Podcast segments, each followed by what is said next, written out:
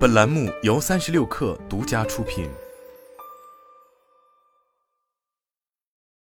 本文来自微信公众号猎聘。最近有个女生准时下班被批踩点走的新闻，引发网友热议。这位女生从事文员工作，公司规定下午六点下班，她完成当天工作之后，在正常下班时间准时下班。没想到领导就给她发了消息，让她以后不要六点准时走，准时下班就等于工作不积极。遇到这样的领导，真是有苦难言。我突然想起复旦梁永安教授说的一句话：现在的年轻人一定要增强换老板的能力。的确如此，再开阔些思路，其实每一个人都应该增强自己选老板、换老板、当老板的能力。其实职场也是有起跑线的，除了学历等因素外，还有一个大家容易忽视的，那就是老板。有的人之所以职场一帆风顺，是因为老板在用力托举你。让你省时省力，少走很多弯路。好老板就是你的摆渡人。我见过最好的老板，是我们集团下的一位子公司总经理张总。张总的理念是，公司生产的产品不是汽车，而是人才。所以他们不再是一个生产汽车的公司，而是一所大学。张总的愿景是，从他们公司走出去的员工，今后能出现在世界各大汽车厂。他是这么说的，也是这么做的，不拘一格培养人才。他让毕业五年以内的大学生列席公司的各种专业会议，并让他们发表自己的观点和看法，还给这些新人授权，让他们开展一些项目。此外，他还鼓励和推荐优秀人才到集团内外其他公司更高的岗位。我也见过最坏的老板，并深受其害。我的前老板人送外号“周扒皮”，就是个只会利用你，不会重用你，让员工有狼性，却从不喂肉吃的人。公司课题讲他自己一人拿几十万。而不分给下属一分钱。遇到有不同意见的下属，他会 P Y 你，把你贬得一钱不值，踩你踩到你里面。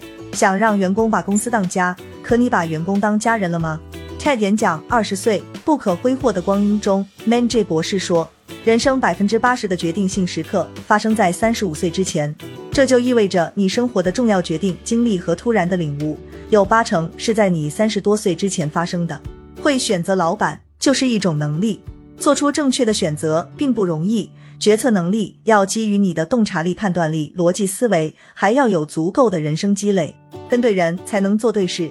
职场漫漫，但紧要处只有几步，选对老板就是一个关键时刻，请做好你的选择。梁永安教授对年轻人的建议是：最要重视的是和什么样的人在一起工作。不管是国企、私企，老板们的水平参差不齐，一定要增强换老板的能力。不能因为一个收入，好像你就勉强在这待着，得不偿失。换老板的能力是离职的果敢，是能力卓越的底气。你可以不用，但不能没有。在很多九九六、P Y 内卷严重的职场，打工人就是个早出晚归的社畜，没有生活，只有生存。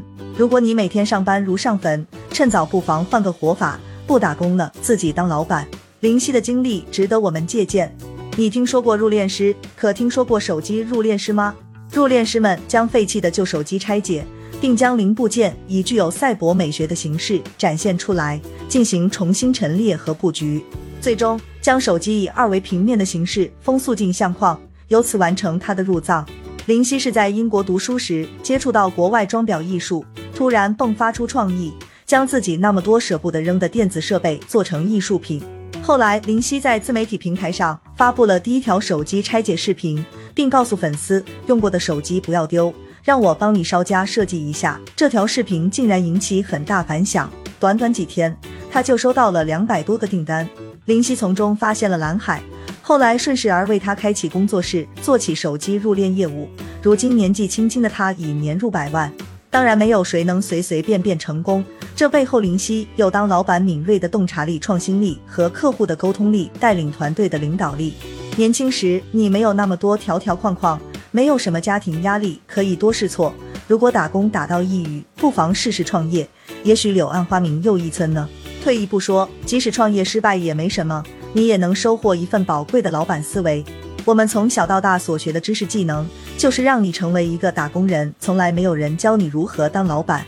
所以在你打工的时候，不妨修炼当老板的能力，从小团队、小项目做起，做个 team leader，运筹帷幄，系统思考，把自己当成老板，在实践中锻炼自己的领导力、沟通力、洞察力、解决问题的能力、决策力，修炼自己选老板、换老板、当老板的能力，把命运的方向盘把握在自己的手中，你的人生将焕然一新。